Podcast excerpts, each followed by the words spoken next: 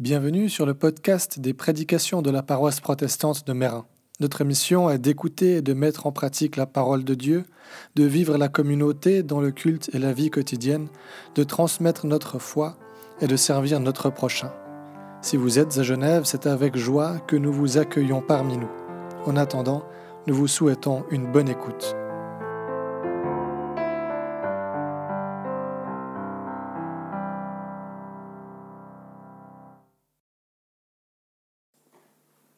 Le Seigneur lui-même vous donnera un signe. Voici que la jeune fille est enceinte, elle enfantera un fils et lui donnera le nom d'Emmanuel. Un enfant nous est né, un fils nous est donné, et la souveraineté reposera sur son épaule. On l'appellera admirable, conseiller, Dieu puissant, Père éternel, prince de la paix. Méprisé et abandonné des hommes, homme de douleur et habitué à la souffrance, semblable à celui devant qui l'on se voile la face, il était méprisé, nous ne l'avons pas considéré. Certes, ce sont nos souffrances qu'il a portées, c'est de nos douleurs qu'il s'est chargé. Et nous, nous l'avons considéré comme atteint d'une plaie, comme frappé par Dieu et humilié. Mais il était transpercé à cause de nos crimes, écrasé à cause de nos fautes. Le châtiment qui nous donne la paix est tombé sur lui, et c'est par ses meurtrissures que nous sommes guéris.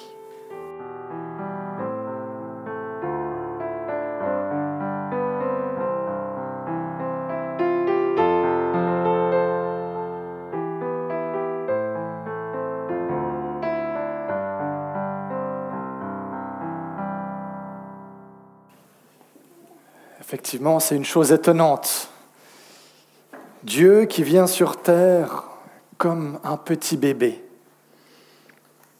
Et en faisant ça, il prend tout le monde par surprise.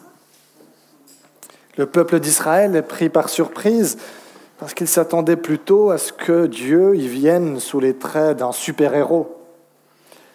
Joseph et Marie aussi sont pris par surprise. Ils ne s'attendaient pas du tout à être parents à ce moment-là et certainement pas de quelqu'un comme le Fils de Dieu. Après tout, c'était des petites gens, ils n'étaient pas vraiment importants. Et puis Bethléem. Bethléem, c'est une ville bizarre. Enfin, c'est un drôle de choix. C'est une petite ville, elle n'a rien d'exceptionnel. Et pourtant, c'est là qu'est né le Fils de Dieu. Alors je me demande, mais pourquoi est-ce que Dieu choisit de venir à notre rencontre de cette manière-là. Quand on est en présence d'un petit bébé. Quand je repense avec la naissance de mes deux filles, certains d'entre vous aussi peuvent y repenser, quand on est en présence d'un petit bébé, il y a quelque chose en nous qui se passe. Alors, surtout quand on est le parent de ce bébé, mais même quand c'en est un autre. Quelque chose se passe en nous, on est tout d'un coup tout attendri. On fait Oh, un petit bébé, qu'il est mignon.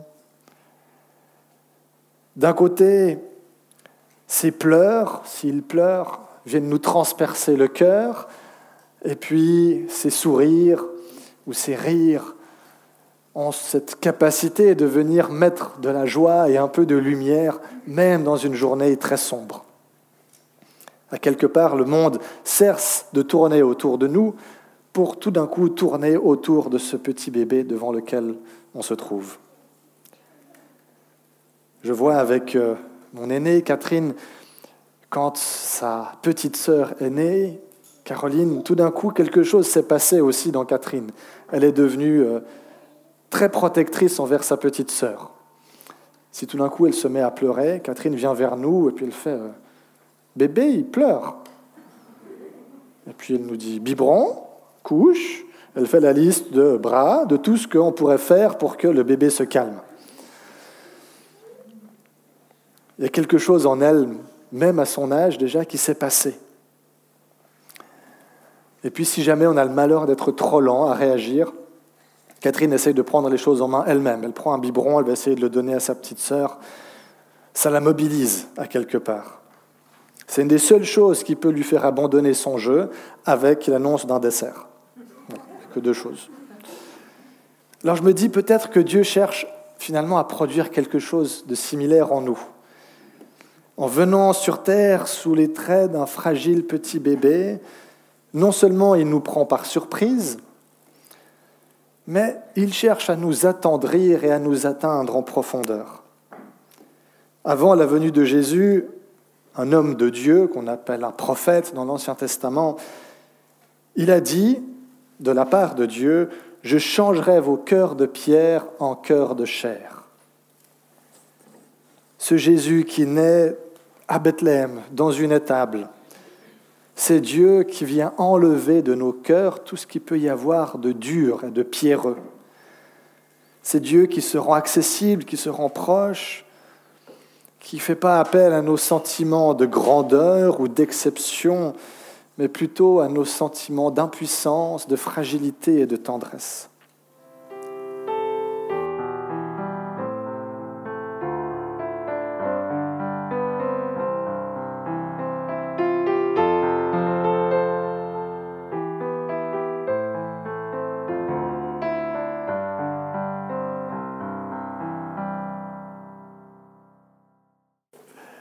C'est vrai que c'est une bonne question. Quel est le sens de Noël aujourd'hui? Quel sens a continué à le fêter? Pour certains, Noël, c'est la joie des retrouvailles en famille, des cadeaux et des bons repas. Pour d'autres, ces mêmes choses sont terriblement ennuyantes, voire angoissantes.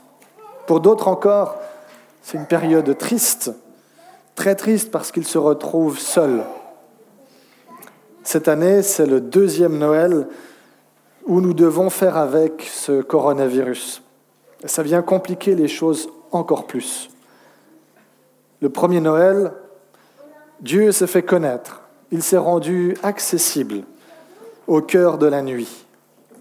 La nuit de Noël, c'est aussi la nuit de la pauvreté, la nuit de l'occupation romaine. Il s'est donné à voir au cœur du désespoir d'un peuple, des inquiétudes qu'il habitait, de l'isolement d'une famille. Autant de thèmes qui sont, je trouve, cette année particulièrement parlants. On a d'ailleurs euh, quelques personnes qui auraient bien voulu être là avec nous aujourd'hui, mais qui sont en quarantaine et qui euh, voilà, ne peuvent pas être là. Euh, on pense bien à elles. Celles-ci expérimentent peut-être justement cette solitude avec une intensité toute particulière depuis quelques jours. Non, Noël n'a jamais été une histoire belle, joyeuse. Oh.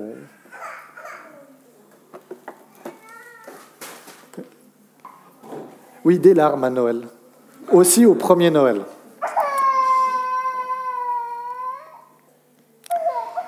Un Noël sans larmes, c'est uniquement dans les pubs à la télévision qu'on le voit. Même au premier Noël, il y avait des aspérités, c'était pas tout lisse. C'était un Noël plein d'inquiétudes, plein de questions.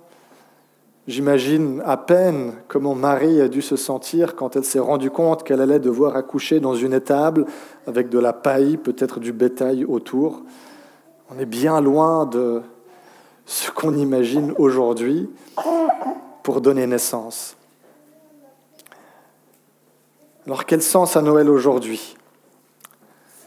Je crois que de la même manière que plus l'obscurité autour de nous est épaisse et sombre, plus une petite flamme brille avec intensité pour nous, plus nous l'apprécions, plus nous sommes perdus et déstabilisés, plus nous nous retrouvons isolés, plus nous pouvons apprécier désirer cette présence de Dieu à nos côtés. Alors cette année encore, nous ne pourrons peut-être pas retrouver certains membres de nos familles qu'on aurait tellement aimé voir, soit à cause de quarantaine, soit parce que certains sont peut-être hospitalisés, soit parce qu'ils auront peut-être été emportés au cours de l'année écoulée. Même ceux qu'on pourra voir, on hésitera peut-être à les serrer dans nos bras, oui, cette année, Noël sera encore une fois un Noël un peu amer.